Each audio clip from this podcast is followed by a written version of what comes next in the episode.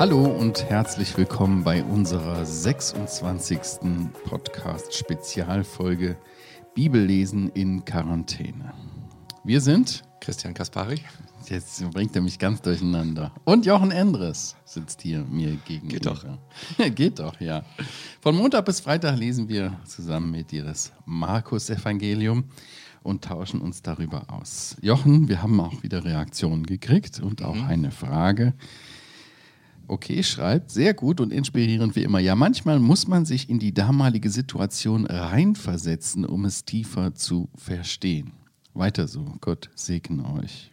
Ja, es ist so, das versuchen wir immer, ne? So ein bisschen einzutauchen, um das auch äh, zu verstehen, wie war die damalige Situation, das mir ein bisschen nachzuvollziehen.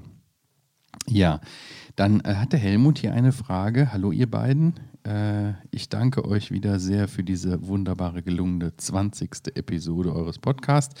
Eure Sichtweise auf diese Geschichten sind sehr interessant und hilfreich. Dankeschön. In Vers 19 fiel mir allerdings auf, dass Jesus ihm auftrug, wir sind wieder bei dem Gerasener, Ja. es ihm auftrug, seiner Familie davon zu, nur seiner Familie davon zu berichten. Doch er berichtete im ganzen Gebiet der zehn Städte darüber. Ich bin mir nicht ganz sicher, ob das für unseren Herrn so in Ordnung war. Wie seht ihr das? Da haben wir ja in Vers 20 gelesen, der ging hin und fing an, obwohl Jesus ihm gesagt hatte, geh zu deinem Haus und zu den Deinen und verkündige, wie viel der Herr an dir getan hat und wie er sich deiner erbarmt hat. Und dann geht er und fängt dann an, in dem ganzen Gebiet Jesus auszurufen. Ja, also wenn das jetzt nicht gerade hier im Zusammenhang des Zehn-Städtegebietes wäre, würde ich da auch so meine Zweifel haben. Aber ich weiß nicht, wie du das siehst. Also wir hatten das als eine äh, finstere Gegend, wo das Ja. Licht eben auch äh, scheinen muss, identifiziert. Und ich weiß nicht, ob Vers 19 da wirklich so wortwörtlich nur in deinem Haus oder in deinem Haus fängst du bitte an und Mhm. äh, gehst dann weiter ähm, zu verstehen ist. Ich bin mir nicht sicher, ob Helmut äh, mit seiner Nachfrage recht hat oder ob das wirklich hier Ungehorsam ist. Wir haben viele Beispiele für Ungehorsam, dass er sagte, sie sollten es nicht verkündigen, sie verkündigen es trotzdem. Ähm, aber hier sollte er verkündigen, zumindest in seinem Haus. Und ich meine, wenn man verkündigt im Haus, irgendwie kommen dann andere und fragen auch. Also ich würde eher dazu neigen, aber ich kann die Sichtweise von Helmut ja durchaus verstehen. Wir haben das auch öfters so, dass äh, Jesus da so sagt und derjenige wirklich dann ungehorsam war. Und das hat dann verhindert, dass der Herr weiter öffentlich wirken konnte. Genau. Hier, und hier ist es das Gegenteil. Genau. Die, die Gegend wird vorbereitet auf das, was später geschieht, wo wir dann in weiteren Kapitel drauf zurückkommen und sehen, oh, da ist was passiert in der Abwesenheit Ganz genau. von ganz Jesus genau. durch das Zeugnis dieses Einzelnen. Ist vielleicht ein Argument, was Helmut auch noch bedenken sollte, dass Ja. man sagt, okay, bei den anderen war es immer im, im ähm, Widerspruch zu den eigentlichen Absichten des Herrn Ja. und hier hat es was vorbereitet, ja. Ja. Mhm. So, jetzt muss ich das mal sagen, bevor ich das vergesse, ihr Lieben. Neue Kraft für jeden Tag. 180 Impulse aus dem Markus-Evangelium von Erik Juncker. Wir haben hier ein Heftchen, was es bei uns kostenfrei zu bestellen gibt. Ähm, Im Missionswerk. Äh, das ist ein Andachtsbuch mit 180 kurzen Impulsen. Die sind immer äh, ja, so eine Seite. Ich gebe mal hier einen Blick in die Kamera tagesweise 180 Tage mit einem kurzen Gedanken fortlaufend aus dem Markus-Evangelium. Ist eine tolle Sache, könnt ihr euch gerne bestellen. Bei uns kostenfrei gibt es im Shop. Neue Kraft für jeden Tag. Vielleicht hilft uns das, euch das auch noch weiter in dem Markus-Evangelium zu arbeiten. Vielleicht sogar uns zu überholen. Wir werden sehen. Okay. Ende mit dem Werbeblock. Ende mit dem Werbeblock. Wir machen weiter in dem Markus-Evangelium Kapitel 6 ab Vers 30. Ich lese. Und die Apostel versammeln sich zu Jesus und sie berichten ihm alles, was sie getan und was sie gelehrt hatten. Und er sprach zu ihnen, kommt ihr selbst allein an einen öden Ort und ruht ein wenig aus. Denn diejenigen, die kamen und gingen, waren viele und sie fanden nicht einmal Zeit, um zu essen. Und sie fuhren in einem Boot allein an einen öden Ort. Und viele sahen sie wegfahren und erkannten sie und liefen zu Fuß von allen Städten dorthin zusammen und kamen ihnen zuvor. Und als Jesus aus dem Boot trat, sah er seine, eine große Volksmenge und wurde innerlich bewegt über sie, denn sie waren wie Schafe, die keinen Hirten haben. Und er fing an, sie vieles zu lehren. Und als es schon spät am Abend war, am Tag, Entschuldigung, traten seine Jünger zu ihm und sagen, der Ort ist öde und es ist schon spät am Tag. Entlass sie, damit sie auf die umliegenden Höfe und die Dörfer gehen und sich etwas zu essen kaufen. Er aber antwortete und sprach zu ihnen, gebt ihr ihnen zu essen. Und sie sagen zu ihm, sollen wir hingehen und für 200 Denare Brot kaufen und ihnen zu essen geben? Er aber spricht zu ihnen, wie viel Brote habt ihr denn? Geht hin, seht nach. Und als sie es festgestellt hatten, sagen sie fünf und zwei Fische. Und er befahl ihnen, dass sie sich nach Tischgemeinschaften auf dem grünen Grase lagerten, und sie lagerten sich in Gruppen zu je hundert und je fünfzig. Und er nahm die fünf Brote und die zwei Fische, blickte auf zum Himmel, dankte und brach die Brote und gab sie den Jüngern, damit sie ihnen vorlegten. Und die zwei Fische teilte er unter alle, und sie aßen alle und wurden gesättigt. Und sie hoben auf an Brocken zwölf Handkörbe voll und von den Fischen. Und diejenigen, die die Brote gegessen hatten, waren 5000 Männer. Also ich hatte ja. ja? Stopp, ich muss mal gerade Nase putzen. Tut mir leid. Alles klar. Tja. Nase putzen muss auch mal sein, ne? Also da müssen wir einen Cut machen.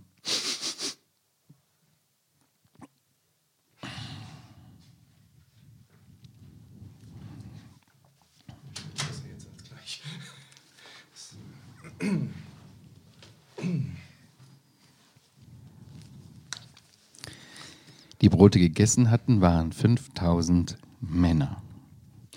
Ja, ich hätte ja letztes Mal schon gesagt, äh, dass wir mal hier so einen Partyvergleich machen wollten.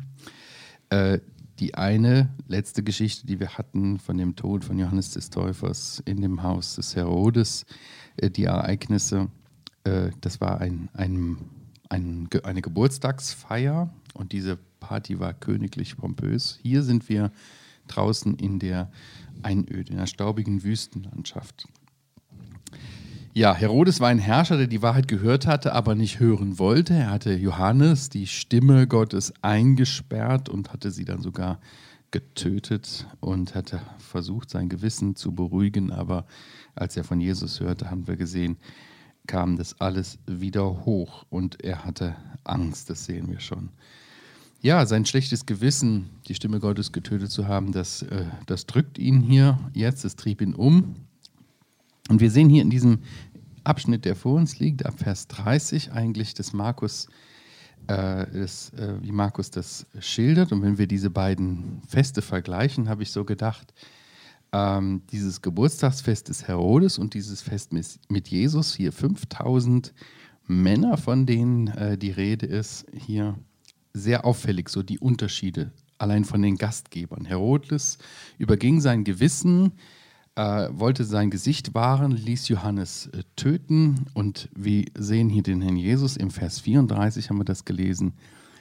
Er trat vor die Volksmenge und er wurde innerlich bewegt über sie, denn sie waren wie Schafe, die keinen Hirten haben. Das zeigt uns etwas von dem Herzen von dem Herrn Jesus, der, der mitlitt mit den Menschen, mit ihrer Not und äh, das sah. Diese Menschen, die auf der Suche waren nach Freude, nach Erfüllung, nach wahrem Leben. Ja, wir haben ähm, hier gesehen, äh, wie, ich habe mich gefragt, wie war wohl die Stimmung im Palast? Also nachdem der Henker hier gekommen ist, haben wir das gelesen und die, die Schüssel mit dem Haupt des Johannes des Täufers brachte und dem Mädchen gab. Boah, ich kann mir, kann mir vorstellen, dass das wirklich eine schaurige, schreckliche Stimmung war. Ja. Also da war nicht mehr viel von, von Freude und Party. Und mit welchem Gefühl sind wohl die, die Gäste nach Hause gegangen? Hier sehen wir, wie die Leute nach Hause gehen Sie aßen, wurden alle gesättigt. Es blieb noch ganz viel übrig. Die gingen gesättigt und freudig nach Hause. Die hatten ja Hunger und haben dieses, diese Sättigung erlebt. Ähm, hier in, das, in den Palast des Herodes, wie kommen die Leute da rein? Ja, natürlich nur die Obersten, die, die geladen waren. Hier kommen Menschen, alle, die zu Jesus kommen wollen, die mhm. kommen. Die sind eingeladen. Die lagern sich und sie bekommen Nahrung, auch eine geistliche Nahrung, denn Jesus lehrt sie auch. Ja, ich habe mich gefragt, und eine Frage an dich vielleicht noch, ähm, an welchem Fest hättest du gerne teilgenommen? An dem in dem Palast des Herodes, diese schaurige Geschichte, oder hier in der Wüste, mit den 5000 plus X. Der Gastgeber ist auch interessant. Markus nennt ihn hier in Kapitel 6, Vers 14 König Herodes. Das ist vielleicht auch möglich, dass das üblich war, ihn so zu nennen. Aber rein historisch von römischem Recht her war er nicht König. Er wollte gerne immer König sein, Ja. aber er war nicht König. Und in äh, die Speisung der Fürst, ne? 5000, ja, da sagen sie zum Schluss, den wollen wir zum König haben. Ja. Also hier ist einer möchte gern König und hier ist einer in bei Speisung der 5000, der nicht möchte gern König ist, sondern der eigentlich König ist, aber der entflieht, wenn wir die anderen Evangelien lesen, äh, dann entzieht er sich ja dieser Genau. Königsmachen. Tritt auch gar nicht auf als König. Genau. Überhaupt nicht. Aber sie erkennen, also so einen König, den Ja. hätten wir gerne. Lieber als einen Herodes. Nicht Den hätten wir natürlich auch gerne, weil wenn der uns immer kostenfrei Brot versorgt. Ganz genau. Aber das ist der Schwerpunkt. Das ist ja interessant. Ja. Diese Speisung der 5000 ist in allen Evangelien. Also Mhm. eine der wenigen Geschichten, die wir in allen vier Evangelien finden. Aber das war der Schwerpunkt mehr im Johannes. Wir wollen uns jetzt Markus widmen. Genau. Ja, die Jünger kommen hier, die waren ja Vers 13 äh, unterwegs gewesen, hatten wir gelesen, diesen Abschnitt, wie sie ausgesendet worden sind und sie kommen zurück und sie berichten Jesus im Vers 30 alles, was sie getan und was sie gelehrt hatten. Und dann sagt er, kommt mit an einen öden Ort und ruht euch ein wenig aus. Weißt du, warum ich das so klasse finde? Es zeigt mir, der Herr Jesus ist kein harter Herr, Ja. kein harter Dienstherr Ja. der sagt, nein, du musst jetzt deine Stunden bringen und du musst jetzt gehen und musst jetzt predigen und sowas. Ja, es gibt Dienstzeiten, aber es gibt auch Ruhezeiten. Es gibt Ausruhezeiten. Kommt mit an einen öden Ort, ruht euch ein wenig aus. Es ist so einladend, freundlich, ne? Ich bin so froh, dass du das sagst, weil ich habe gedacht, wir haben in einer der vorigen Serien haben wir gesagt, dass man das Licht nicht unter das Bett der Bequemlichkeit stellen darf, nicht wahr? Das kann man auch missverstehen. Ja, müssen jetzt Christen arbeiten bis zum Burnout, bis gar nichts mehr geht und nur Evangelium verkündigen und so. Dass unser Herr ein, ein guter Taktgeber ist. Ja. Äh, er sagt hier, jetzt ist Zeit, an einen öden Ort zu gehen, wo man nicht so viel, wo man auch Zeit zum Essen hat übrigens. Sie hatten ja keine Zeit zum Essen, steht hier in Vers 31. Und Genau. Es wird gleich Essen geben, nicht wahr? Er wird sie alle versorgen. Ja, er wird sie alle versorgen. Aber es bleibt nicht lange bei der Ruhe, ne? Da kommen die Menschen wieder an. Das haben wir schon ein paar Mal gesehen, dass da, wo der Jesus ist, da kommen die Menschen.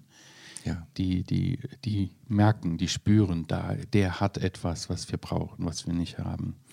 Worte des Lebens. Ja, und sie kommen an und äh, von allen Seiten kommen ihnen sogar noch zuvor. Vers 33 lesen wir das am Ende. Und der Jesus tritt, tritt dann raus ähm, aus dem Boot Ja. und sieht diese Volksmenge und ist innerlich bewegt.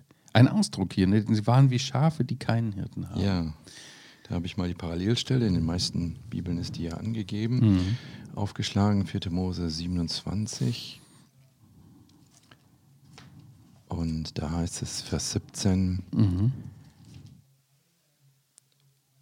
Also, das ist der, der Zusammenhang ist, dass Mose ähm, gehört hat, dass er, dass er das Land, äh, die Kinder Israel nicht ins Land einführen wird, dass es noch jemand anderes nach ihm braucht. Und dann sagt er in Vers 16: Der Herr, der Gott des Lebengeistes allen Fleisches, setze einen Mann über die Gemeinde ein, der vor ihnen her zum Kampf auszieht und vor ihnen her ins Lager einzieht und der sie ausführt und sie einführt, damit die Gemeinde des Herrn nicht ist wie Schafe, die keinen Hirten haben. Und dann heißt es im nächsten Vers, dass Gott dieses Gebet erhört und nach Mose Josua gibt. Und Joshua ist der hebräische Name, nicht Für wahr? Jesus. unser Ja. griechisches Jesus, was wir Mhm. hier haben. Tatsächlich, der Jesus ist sozusagen derjenige, der die Leute in der Wüste speist und führt. Das ist ja hier auch gerade Mhm. Ja. Wüste gewesen. Und Ja. hier haben wir das ja ein paar Mal bezogen. Du hast ja schon gesagt, öder Ort. Mhm. Das steht in Vers 31, steht in Vers 32, steht nochmal in Vers 35, glaube ich. Ja, 35, der Ort ist öde, sagen Mhm. die Jünger. Ja, wir haben hier den alttestamentlichen Gott, der sein Volk in der Wüste ernähren kann. Das Wunder von, äh, vom vierten Buch Mose wird hier im Kleinen. Du spielst auf das Manna an, ne? Ja, oder? Der Wüste. Mhm. Ja. Im Johannes wird es ja ganz deutlich gesagt, aber hier wird auch eben deutlich immer betont, es ist eine Wüste. Und die Jünger sagen, naja, also jetzt müssen wir die Leute entlassen, weil hier in der Wüste gibt es nicht, nicht, nicht Ja. wahr? Die müssen jetzt einkaufen gehen. Das ist eigentlich was für eine Idee. Also was sagt uns das auch über die Jünger, was sie vom Herrn verstanden haben, wen sie hier vor sich haben? Ja. Dass sie auf so eine, auf so eine Problemlösung kommen. Jetzt lass sie doch gehen, schick sie weg. Wir Also- können da nicht helfen. Also wenn wir Fertig. zu Hause 5000 Gäste bekommen würden, würde ich auch irgendwann ein ganz dummes Gefühl kriegen und sagen, du lass uns mal die wieder Ja. wegschicken, weil so viel haben wir nicht. Wa? Also ich finde, ich, du hast völlig recht, sie haben ein falsches Bild, noch kein vollständiges Bild von dem Herrn. Und darum geht es hier, wer ist es? Aber ich will auch mal eine Lanze für Sie brechen. Immerhin denken Sie an die Leute. So ein bisschen hat sich bei Ihnen dieses schon, dass Sie, weißt du, Sie haben die Leute lieb. Also sie sagen nicht einfach, ja, selber schuld, wenn sie hinkommen und so in unserer Ruhe stören. Dann sollen sie sehen. Nein, sie kommen hier zu ihm. Sie, die Initiative geht ja von ihnen aus. Und das finde ich schon mal einen schönen Punkt. Ich glaube, wenn wir mal Ausgesandte sind, hier steht ja Apostel, das heißt ja aber eigentlich nichts anderes als Ausgesandte, dann ist ein wichtiges Kriterium, ob die Menschen uns am Herzen liegen. Du hast schon gelesen, wie dem Herrn die Menschen am Herzen liegt. Der ist innerlich bewegt. Er sieht, die sind ja wie Schafe ohne Hirten. Aber immerhin, die Jünger sagen auch, du Herr, es ist schon spät am Abend. Also jetzt lass uns mal, lass uns die mal wegschicken. Ihre Lösung ist nicht perfekt, nein, weil sie den Herrn nicht kennen. Aber immerhin, sie sind bemüht um die Leute. Hier haben wir ja, die Rede, ist die Rede von 5000 Männern. Hier wurden nur Männer gezählt. Das heißt aber nicht, dass da auch Frauen dabei gewesen sind und Kinder. Wenn man das hochrechnet, kann man vielleicht schon von 10.000 und x Personen ausgehen. Ne? Also, das heißt, dass sie doch dabei waren. Du hast gerade gesagt, dass sie nicht dabei waren. Nein, nein, dass sie Äh, nicht gezählt oder dass sie nicht gezählt, genannt waren dabei, worden genau. sind. Ja. Genau. Alleine 5000 Männer. Also eigentlich Ja. müsste man sagen, nicht Speisung der 5000, wie bei mir in der Bibel als Überschrift Ja. steht, sondern der vielleicht 10 oder 12.000 Ja. oder 15.000. Ja. Genau. Ich meine, und die sind ja auch eine Strecke Weg gegangen. Die haben sich bestimmt was eingepackt, aber die haben damit auch nicht gerechnet, dass das so ein weiter Weg ist. Und dann waren sie nun dort und dann wurde es Abend und äh, ja, sie hatten nichts mehr zu essen gehabt. Ne? Jawohl. Ja, wie kam es dann zu dieser, zu dieser wundersamen Brotvermehrung? Ist ja auch interessant, dass da wahrscheinlich auch mal zunächst nur die Jünger was von mitgekriegt haben. Denn der Herr gibt ihnen ja den Auftrag zurück. Ja, gebt ihr ihnen doch zu essen. Da war ihr Glaube gefragt. Ne? Also er fordert sie richtig heraus. Jetzt macht ihr mal. Genau. Ich halte mich jetzt zurück. Ihr habt jetzt den Auftrag.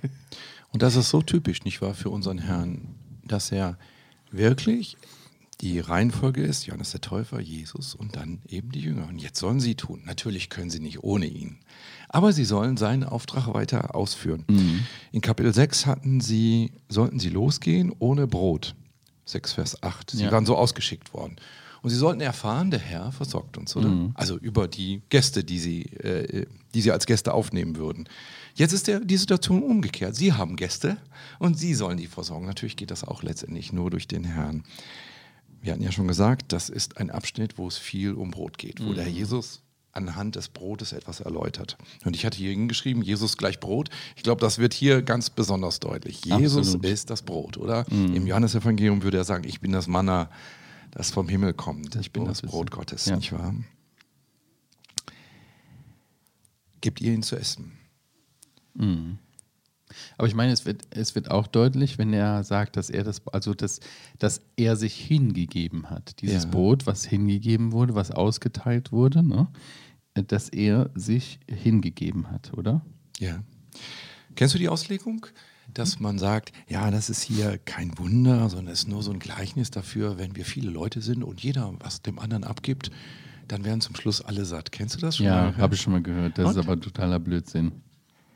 Was im Text hier Ja, ich- spricht dagegen? Ja, was haben Sie denn da? Sie haben, Sie haben äh, fünf Brote und zwei Fische. Das war's. Absolut Mehr nachgezählt, nicht. nicht wahr? Er fordert sie auf nochmal. Mehr gab es nicht. Ja. Und, und dann passiert das, er immer weiter gibt und weiter gibt und weiter. Und die teilen es aus, diesen ganzen Gruppen, Tausenden von Menschen. Und am Ende heben sie sogar noch auf. Wie viel? Zwölf Handkörbe voll. Ich kann mir das vorstellen, wie die nach Hause gegangen sind. Die zwölf Jünger, warum zwölf Handkörbe? Für Ja. jeden einen. Genau. Und sie haben es vor sich hergetragen. Ja. Die ganze Zeit. Und Ja. sie haben sich daran erinnert, immer Ja. wieder vor Augen. Ja, das ist das, was Gott getan hat. Das ist das, was Jesus getan hat. Und jeder hatte, so ein Handkorb, sagt man, ist etwa die Menge, die man an einem Tag isst. Also jeder Ja. hatte quasi sein Tagesproviant Ja. von diesem Ereignis mit, aber es war ja nicht wahr? Sonst hätten sie ja nicht gesagt, äh, wovon sollen wir was geben? Wir haben Ja. ja nichts mehr. Ja? Nein, das ist kein äh, Sozialevangelium hier. Äh, Also natürlich dürfen wir gerne teilen, das, was wir haben. Das sagt die Bibel an anderer Stelle. Aber hier, das ist ein Wunder hier. Absolut. Gott macht etwas, was nur Gott tun kann. Ja. Ja, was lernen wir darüber? Wir lernen da, davon, dass, dass er die Macht hat. Und er gibt uns diese Aufgabe. Wir sind gefordert in unserem Glauben, wie versuchen die Jünger das zu lösen? Sie sagen ja, 200 Denare Brot kaufen, haben wir das? Hm, haben wir nicht. Also was machen wir jetzt? Und dann fragt Jesus nach, wie viel Brot habt ihr denn? Was habt ihr denn? Was habt ihr denn überhaupt da? Und dann äh, gucken sie nach und stellen fest, fünf Brote und zwei Fische. Und mit dem wenigen macht der Herr was. Aber das hat uns auch was zu sagen. Unbedingt. Also ich finde, das ist so toll. Weißt du, ich, ich sehe mich da so im, im Gebetsleben. Ich gesagt dem Herr, hier ist eine Menge, die will Essen haben. Und äh, Was meine soll ich Lösung wäre, schick sie weg. Ja? Dann Ja. kommt vom Herrn die Antwort, gib du ihm zu essen. Was soll ich Ich denn hab machen? doch Wie denn? nicht. Ich hab doch nichts. Doch, ich hab dir was Und dann gegeben. sagt er, fang mal an, fang mal an zu Ja, verteilen. Und genau. ich verteile und ich verteile. Ich denke, ich gehe jedes Mal wieder zurück zum Herrn, es gibt wieder ein Brotstückchen und ich verteile wieder den Korb. Ich komme wieder zurück mit leerem Korb und wieder wird er gefüllt. Und ich merke, also so ist das Leben mit dem Herrn, oder? Ja. Der Herr äh, gibt uns die Not aufs Herz, wir fangen an zu beten und wir merken, er reicht die Kraft so da, wie sie nötig ist, oder? Genau. Also ich finde das eine total schöne Geschichte, die hier steht. Okay. Ich habe mich mal amüsiert über, äh, wie, welche Farbe hat das Gras hier? Das Gras? Ja, steht das irgendwo? Trocken. Das, grün steht irgendwo. Das Grün? Ja. Also sie lagern sich auf dem grünen Gras. genau, Richtig. ja. Da habe ich gedacht, naja, das ist so ein bisschen, muss der Markus das schreiben, Gras ist doch immer grün, oder? Also ich kenne eigentlich, oder nee, wenn es jetzt so lange nicht regnet, oder? Ja, das war ein Und in Israel habe ich nachgelesen, weißt du, nur am, im späten Winter und im frühen Frühjahr ist das Gras grün. Ansonsten ist das da tatsächlich da immer braun, weil die gar nicht so viel Feuchtigkeit haben. Mhm. Und von daher ist diese kleine Bemerkung hier, dass der Markus sich über Petrus vermutlich erinnert, das war grün, das Gras damals. Hey, das muss im Frühjahr gewesen sein. Mhm. Wenn wir dieselbe Geschichte bei Johannes nachlesen, dann sehen wir, dass es um die Zeit des Passas war. Also tatsächlich im Frühjahr, ja. Aber wie die Berichte sich ergänzen, ohne dass man den Eindruck hat, einer will den anderen bestätigen, wird es doch bestätigt. Das ist interessant, oder? Absolut. Ja, was lernen wir hier draus? Ja, Lektionen über Brot, nicht wahr? Wir dürfen uns vom Herrn gebrauchen lassen. Wir dürfen andere versorgen, aber nur in Abhängigkeit von ihm. Nur indem wir ihm das Anliegen bringen und indem wir sagen, hilf du mir jetzt dabei, dass ich das stillen kann, den, den Hunger. Und schlussendlich, ich lerne darüber, dass der Herr tatsächlich der Gott Israels ist, der sie in der Wüste versorgt hat und auch uns versorgen wird. Ja. Und der uns herausfordert, in unserem Vertrauen ihm zu vertrauen. Ja. Wenn er den Befehl gibt, dann gibt er auch die Möglichkeiten dazu, Genau. das auszuführen. Das dürfen wir festhalten. Gut, ja, wir sind am Ende angekommen. Danke fürs Zuhören.